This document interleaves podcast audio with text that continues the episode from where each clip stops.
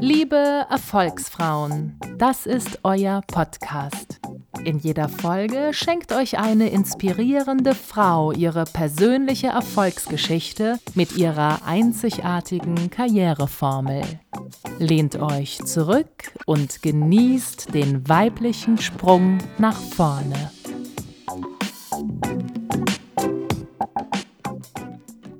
Haltung einnehmen von Dr. Vanessa Konin-Ohnsorge.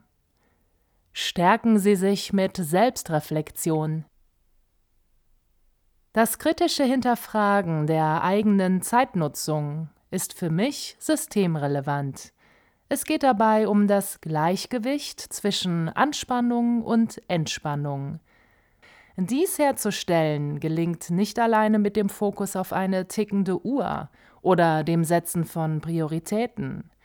Die Anforderungen, die an mich oder von mir an meine Mitarbeiter gestellt werden, erfordern nicht nur die Erstellung von Handlungsplänen. Es geht dabei vielmehr um die stetige Entwicklung meiner Selbstwirksamkeit und Selbstorganisation. Genießen Sie gerne hin und wieder ein gutes Glas Wein. Ganz egal, ob mit Freunden, außer Haus oder gemütlich im eigenen Sessel, ob beim Essen oder einfach nur so. Und es spielt ebenfalls keine Rolle, ob Sie nun ein sogenannter Weinkenner sind oder lediglich Ihren natürlichen Geschmacksknospen auf der Zunge vertrauen. Ich möchte Sie einfach nur vorab fragen, was denken Sie, wie kommt dieser gute Wein in Ihr Glas? Weil Sie ihn gestern beim Einkaufen mitgebracht haben? Vom Discounter oder aus einem Weinladen oder direkt beim Winzer gekauft?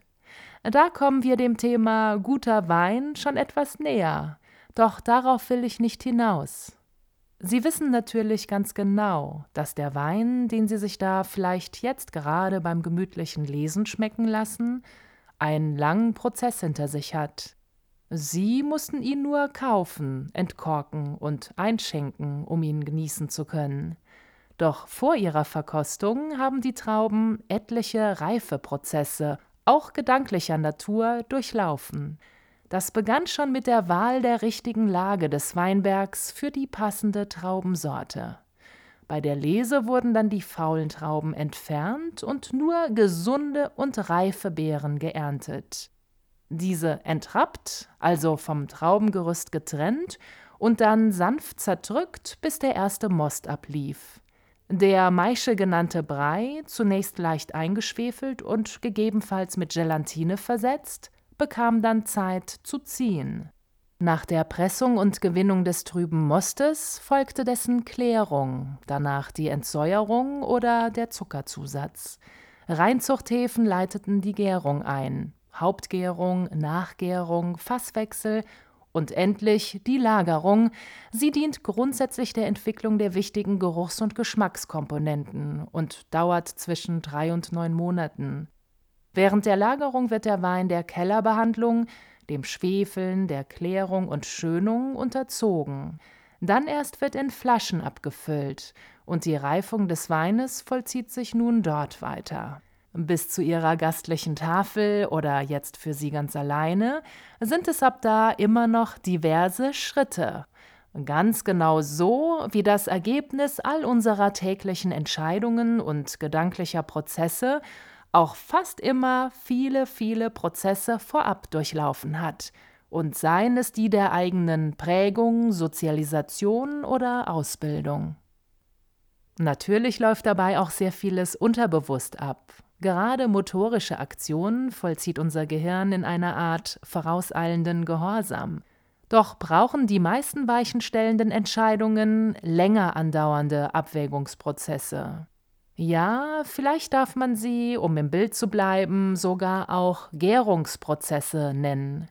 Damit diese sich nicht kaskadenartig in unserem Hirn vom kleinen Schneeball zu einer Lawine aufbauen, brauchen wir eines, Strukturen und Organisation.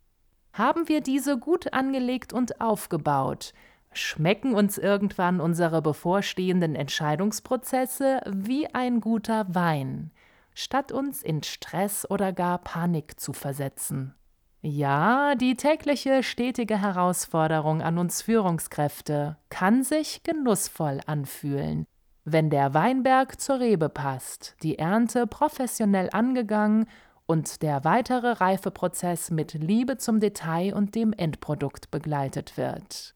Wenn die Organisation im Kopf beginnt, doch weniger kognitiv gesteuert, sondern mental bewegt, beziehungsweise noch viel passender gesetzt wird. Das Fundament meines Erfolges sehe ich darin, dass sich in mir eine innere Haltung manifestiert hat, die nach außen strahlt. Ich liebe nicht nur, was ich tue, ich liebe es vor allem zu tun. Es gibt für mich keinen Alltag. Ich gehöre zu den Menschen, die einfach machen. Es ist mir ein Genuss, Erfolge einzufahren. Ich spule insofern meine täglichen beruflichen Herausforderungen nicht herunter, sondern immer ein kleines Stückchen weiter hinauf. Genau das ist der Rahmen, den meine innere Haltung mir vorgibt, indem es mir selbstverständlich ist, dass nicht immer alles ohne Konflikte oder Druck abgeht, aber ich dennoch mit mir im Reinen bleibe. Der wichtigste sind Sie. Nicht Ihre Kunden, nicht Ihre Mitarbeiter, nicht Ihre Vorgesetzten und schon gar nicht die Menschen, die Ihnen beständig sagen wollen, wer oder was in Ihrem Leben das Wichtigste ist. Mein Innerstes bildet den roten Faden in meinem Leben. Zeit zu reflektieren habe ich nicht allzu oft. Und Ansätze zu finden, Hebel, die mehr bewegen als immer nur einzelne Stellschrauben, dafür braucht es Ruhe und einen gewissen Raum. Diesen Raum muss man sich bewusst suchen und schaffen. Denn die Tür zu diesem Raum öffnet sich nicht automatisch. Die muss man persönlich öffnen und auch hindurchgehen. Die Auseinandersetzung mit sich selbst kann man durchaus autark mit sich selbst führen. Das ist eine Typfrage. Natürlich geht dies auch im Austausch mit einem professionellen Coach oder mit sehr guten Freunden. Oder indem Sie meine eigene kleine Geschichte lesen und sich ein wenig inspirieren lassen. Nach dem Studium der Medizin war ich als praktische Ärztin in der Allgemeinmedizin tätig fühlte mich jedoch schon bald dazu berufen, das Familienunternehmen, die IDV GmbH meines Vaters, fortzuführen. Ich durchlief alle Abteilungen, arbeitete mich ein und wurde kurze Zeit später neben drei männlichen Managern in die Geschäftsführung berufen. Vier Jahre darauf lagen alle Ebenen in meinen Händen, und ich bin heute geschäftsführende Gesellschafterin. Es gibt Frauen, die sehen ihre Bestimmung darin, die ewige rechte Hand von irgendwem zu sein. Eine wichtige Position, durchaus. Doch bedeutet diese Assistenz ja vorrangig, damit jemand anderer beide Hände frei behält. Dieser andere wollte ich immer schon sein. Und diese beiden Hände brauchte und brauche ich auch. Denn neben der Geschäftsführung der IDV unterstütze ich meinen Mann beim Aufbau unseres Weingutes in Nierstein und bekam zwei Kinder. Aus der Motivation heraus, Frauen in Führungspositionen der Gesundheitswirtschaft sichtbarer zu machen, initiierte und baute ich den Healthcare Frauen e.V. mit auf. Wir unterstützen Frauen auf ihrem Weg in Führungspositionen aus der Überzeugung heraus, dass für die Wirtschaft Heterogenität zwingend ist. Das Machen liegt mir im Blut und treibt mich permanent an. Ist ein Ziel erreicht, werde ich unruhig und suche unbewusst die nächste Herausforderung. Ich liebe es, Dinge zu bewegen. Sind Sie auch so? Oder fragen Sie sich vielleicht manchmal, warum Sie bislang eher zögerten, mal ein Wagnis einzugehen? dessen Ausgang zwar ungewiss war, sonst wäre es ja kein Wagnis, aber dessen Perspektiven dafür herrliche Aussichten versprachen. Sehen Sie immer wieder in diese Perspektivfenster hinein und sehen sich danach, sie auch einmal aufzustoßen, doch zögern allzu oft zu lange sodass sich die Möglichkeit und damit der Erfolg, ihr Erfolg, in Rauch auflöst, weil sie womöglich jedes Mal in neue, langwierige, weil rückschrittliche Entscheidungsprozesse gehen, die sie zeitlich und kräftemäßig zu überfordern drohen. Entwickeln Sie Prinzipien. Wie wäre es stattdessen, wenn man nicht immer wieder bei jeder neuen Entscheidung die gesamte persönliche Werteskala neu analysieren müsste? Nicht, was wir täglich tun, steht bei dieser Art Fokussierung im Mittelpunkt, sondern unsere gewohnheitsmäßigen Gedanken, die unser Unterbewusstsein bevölkern. Die holen wir täglich hervor und denken sie dann mehr oder weniger bewusst so vor uns hin, diese bilden die Grundlage unseres Handelns oder Nichthandelns, von dem, was wir gerade tun oder auch nicht tun, vor uns herschieben oder ganz aussitzen. Kommt das Gefühl auf, sich besser organisieren zu müssen oder zu wollen, ist es an der Zeit, sich diese Gedanken komplett bewusst zu machen und sie dann eventuell entsprechend zu ändern. Diese Form der Selbstwahrnehmung nennt man auch Introspektion.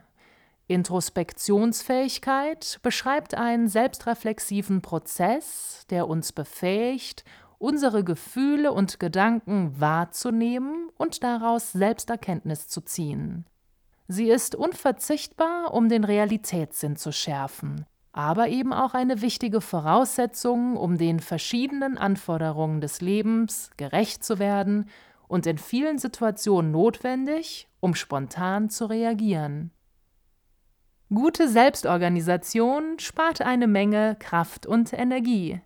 Dies ist keine Frage des Wissens, sonst wären wir wohl alle stringent und effizient durchorganisiert. Sich selbst gut zu organisieren ist eher eine Frage meiner inneren, weit geöffneten Zugänge und guten Gewohnheiten so wird gut organisiert zu sein der bequemere Weg.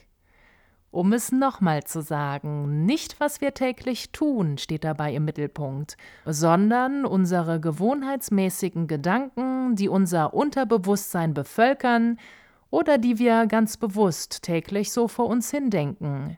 Denn diese bilden die Grundlage unseres Handelns oder Nichthandelns, dem, was wir gerade nicht tun, vor uns herschieben oder ganz aussitzen. Ändern Sie Ihre Gedanken, beziehungsweise machen Sie sie sich bewusst, wenn Sie das Gefühl haben, sich besser organisieren zu müssen oder zu wollen. Stellen Sie sich Ihr Leben im Rahmen Ihrer beruflichen und auch privaten Herausforderungen mit den vielen anstehenden Entscheidungsprozessen doch mal als ein Maßband vor von 1 bis 10. Wie viel effizienter wäre doch Ihr Tagesablauf? Sie müssten nicht immer wieder bei 1 anfangen, sondern könnten bei gewissen Entscheidungen schon bei 4 oder 5 ansetzen. Probieren Sie es aus. Denn es spart Zeit und andere Ressourcen, vor allem Kraft und Nerven. Wie das geht? Ich kann Ihnen verraten, wie es für mich geht, denn es ist im Prinzip ziemlich einfach, wenn man sich den Prozess verinnerlicht hat. Ich arbeite stetig daran, Probleme als Sachverhalte, Situationen oder So-Sein zu behandeln. Ich bin es, ausnahmslos, der das Vorgefundene problematisiert. Problematisieren macht keinen Sinn, denn es lähmt und führt zum Stillstand. Wie oft kam es schon vor, dass sie um eine Entscheidung gerungen haben und dabei dachten, ich kann nicht mehr klar denken. Die Gedanken kreisen und es gibt weder Rastplatz noch Ziel. Das kann dann natürlich viele Ursachen gehabt haben, aber ich wette, eine davon war es, zu viele Fragen auf einmal beantworten, zu viele Probleme gleichzeitig lösen zu wollen. Und die ändern dann auch noch ihre Richtung, widersprechen sich heute und münden morgen in stützende Informationen. Das führt viel eher in innere Konflikte. Viel zielführender ist es, die Kraft für Lösungen eines klaren Sachverhaltes zu nutzen. Das bedeutet natürlich nicht, sich nicht auch immer mal wieder zu hinterfragen. Doch nicht als ewig hin und her springender Flummi, sondern maximal als flexibel Denkende. Die innere Haltung die Wissenschaft versteht unter einer Haltung eine relativ stabile, zeitlich unabhängige Verhaltensdisposition. Jeder von uns hat andere wichtige Themen, die immer wieder hochkochen, deren Rezept man jedoch nicht immer wieder nachsehen muss, wenn man sich mal irgendwann eine grundlegende Marschrichtung vorgegeben hat und dabei bleibt. Ich habe mir diese Bereitschaft antrainiert, bestimmten Themen gegenüber, auch übergreifend, je nachdem gleichermaßen stark positiv oder auch negativ zu reagieren, und das dauerhaft, also verlässlich, sowohl für mein Umfeld als auch für mich, denn das verschwendet keine Energien. Sie kennen vielleicht solche Tage, wenn alles kumuliert, ein Projekt läuft nicht optimal, der Kunde ist unzufrieden, Mitarbeiter kommen mit scheinbar unlösbaren Problemen, der Tag ist im Stundenrhythmus mit Besprechungen durchgetaktet und am Abend sind die Kinder nach einem langen Tag kaum zu bändigen, was dazu führt, dass der Familiensegen komplett schief hängt. Da hilft bei sich sein, geistig zurücktreten, durchatmen, innere Hygiene betreiben und jeden Sachverhalt für sich getrennt und zielorientiert lösen. Das mag jetzt erstmal ziemlich theoretisch klingen, doch bedeutet das in der Praxis ganz einfach, dass ich mir Freiraum verschaffe, dass ich mit jeder gefundenen Einstellung zu einer Situation Hadern, Ängste und unnötige Diskussionen verhindere was mich wiederum in meiner inneren Haltung zu mir selbst, mit mir im Reinen zu sein, bestätigt. Mehr und mehr. Diese Selbstregulation führt zu Zufriedenheit mit mir selbst. Es reduziert den mentalen Druck und schafft Raum für Neues. Das ist die Basis für eine Form der Organisation, die gleichzeitig Leidenschaft und Motivation als Treibstoff für meine Antriebsmotoren bietet. Soweit zur Theorie. Denn ich weiß, Ihnen liegt die Frage auf der Zunge, ob mir das immer gelingt. Ist die Erde eine Scheibe? Ich denke, dies unterliegt einem lebenslangen Prozess, der je nach Lebensphase mal leichter und mal schwergängiger ist. Doch es geht dabei gar nicht um Perfektion, sondern darum, im Prozess verhaftet zu bleiben, sich seines Unterbewusstseins bewusst zu sein. Die Managementtrainerin Vera Birkenbiel verglich einmal das Unterbewusstsein mit dem Bewusstsein in einer Relation von 11 Kilometern zu einem 15 Millimeter Flaschenhals. Ich finde, das sollten wir durchaus ernst nehmen, uns aber davon auch nicht entmutigen lassen. Wir werden ganz gewiss nie die ganze Wegstrecke dieses Mysteriums erforschen können, jedenfalls nicht in einem Leben. Doch geht es auch vielmehr darum, in Bewegung zu bleiben. Und da gibt es einiges, was gar nicht so mysteriös ist, sondern ganz normaler heutiger Wissensstand und uns, uns schon ein kleines Stückchen näher bringt. Links und rechts. Unser Gehirn besteht aus zwei Hälften. Die rechte Gehirnhälfte ist für künstlerische und intuitive Tätigkeiten zuständig. Sie verarbeitet Informationen ohne Bewertung und Begrenzung, mit ihr sind Begriffe verknüpft wie kreativ, räumlich, ganzheitlich, unbeschränkte Wahrnehmung, keine Zeitgrenze. Ihr Ausdruck sind Bilder, Farben und Symbole.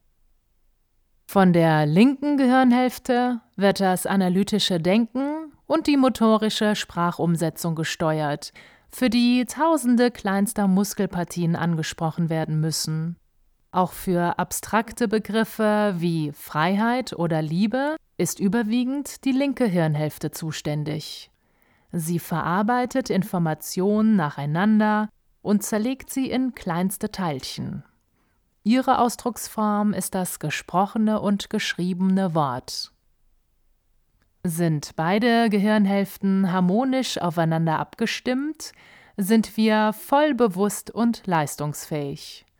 Dann können wir nicht nur kreativ sein, sondern meistern gleichzeitig unsere täglichen Routineaufgaben und nehmen darüber hinaus noch andere Möglichkeiten wahr. Da uns in diesem bewussten Zustand also ganz andere Gehirnkapazitäten zur Verfügung stehen, als wenn wir nur einen Teil nutzen, liegt es nahe, die Zusammenarbeit der beiden Gehirnhälften zu fördern. Wenn mal wieder alles zu viel wird, bediene ich mich folgender Übungen, um wieder klar zu denken. Erste Übung. Sie stehen aufrecht, die Knie gebeugt. Dann bewegen Sie sich über Kreuz. Ein Knie anheben und dabei mit der rechten Hand das linke Knie berühren und umgekehrt. Wichtig ist dabei die Mittellinie des Körpers zu kreuzen. Übung 2. Zusätzlich zur ersten Übung das linke Knie zur rechten und das rechte Knie zur linken Hand ziehen. Dafür suchen Sie sich einen Punkt irgendwo links über Ihnen, den Sie während der gesamten Übung fixieren. Übung 3. Die linke Hand berührt jetzt das linke, die rechte Hand das rechte Knie. Den Blick lenken Sie nach rechts unten. Übung 4. Nun werden alle Übungen kombiniert, indem Sie über Kreuz bewegen zwei Berührungen, wobei der Blick nach links oben streift. Dann bewegen Sie sich gleichseitig und richten den Blick nach rechts unten. Übung 5. Kreuzen Sie beide Füße und beide Arme. Die Hände greifen nach innen. Sie sind nun sozusagen die Acht. Für das Gehirn verschwimmt bei dieser Übung, wo rechts und wo links ist. Fünf Atemzüge lang halten. Probieren Sie es aus. Es macht Spaß und ist sehr effektiv. Werden Sie Ihr eigener Dreh- und Angelpunkt. Ein Mensch, der sich eine Welt schafft, in der er sein eigener Mittelpunkt ist, weiß auch, dass er sein Schicksal in seiner Hand hält und übernimmt Verantwortung. Er ist nie Opfer. Natürlich gibt es Krisen, aber wenn ich beispielsweise zu einer Krise mit beigetragen habe, sehe ich zwar meinen Anteil daran, halte mich aber nicht auf mit Hadern und Schuldgefühlen. Denn das führt zu nichts. Viel wichtiger ist es, mein Verhalten zu reflektieren und infolgedessen etwas zum Besseren zu bewegen. Dadurch wird die beklemmende Angst und Unsicherheit zu versagen weitaus unwahrscheinlicher. Ohne diese Angst und Unsicherheit gewinne ich Lebensqualität und ich bin in schwierigen Situationen für meine Umwelt, meine Mitarbeiter oder meine Familie, meine Kunden ein wesentlich besserer Lebens- und Sparingspartner, da ich einschätzbar bin, in positivem Sinn berechenbar und standfest, nicht im Sinne von leicht durchschaubar oder eindimensional, Nein, gerade im Geschäftsleben sollte man sich das ein oder andere Geheimnis sehr wohl bewahren, aber eben auch nicht unberechenbar und wankelmütig. Mein Tipp für Sie? Organisieren Sie sich nicht nur technisch, sondern auch mental. Sich so zu organisieren, dass Ihre Welt nicht aus dem Ruder läuft, ist kein Hexenwerk, doch hat es selten allein mit Uhrwerken zu tun. Legen Sie Ihre Zeitmanagementsysteme ruhig einmal zur Seite. Trainieren Sie das Selbstreflektieren. Die Art, wie Sie sich selbst wahrnehmen, beachten und achten, Einstellungen suchen und verinnerlichen, wird in Ihren Tagesablauf hineinwirken. Treten Sie aus Situationen, die im Moment ausweglos erscheinen, mental einen Schritt zurück. Atmen Sie durch und versuchen Sie Probleme als Sachverhalte zu sehen mit klarem Lösungsziel. Werden Sie Ihr eigener Mittelpunkt. Es lohnt sich. Die festen Strukturen, die ich meinem Leben dadurch gebe, sortiert, ausgeglichen im Kopf und möglichst mit mir im Reinen zu sein, sind für meine Umwelt von Vorteil und wirken sich wiederum positiv verstärkend auf mich aus. Ein wunderbarer Kreislauf. Eine solche ausgeprägte innere Haltung führt zu mehr Selbstsicherheit und strahlt nach außen. So bringt man sie nur schwer aus dem Gleichgewicht. Und Druck wird dadurch eher zum Antrieb, um Hürden zu überwinden. Dieses Rezept für ein ausgeglichenes Leben ist dann irgendwann so etwas wie ein gut gefüllter Weinkeller. Eingriff ins Regal und die vielen Prozesse bis zur edlen Reife sind bereits automatisiert abgelaufen. Sie brauchen nur noch zum Korkenzieher zu greifen und können sich das Tröpfchen schmecken lassen.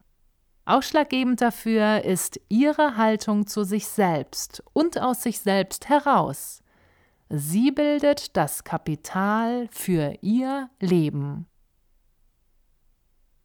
Meine Erfolgsformel Selbstreflexion plus distanziertes Beobachten plus innere Haltung einnehmen gleich Erfolg. Das war's. Doch das Ende dieser Folge ist nicht das Ende deines Erfolges. Im Gegenteil, jetzt geht es erst richtig los. Steh auf, pack's an. Und wenn dir nach Unterstützung ist, dann findest du sie unter www.profilersacademy.com.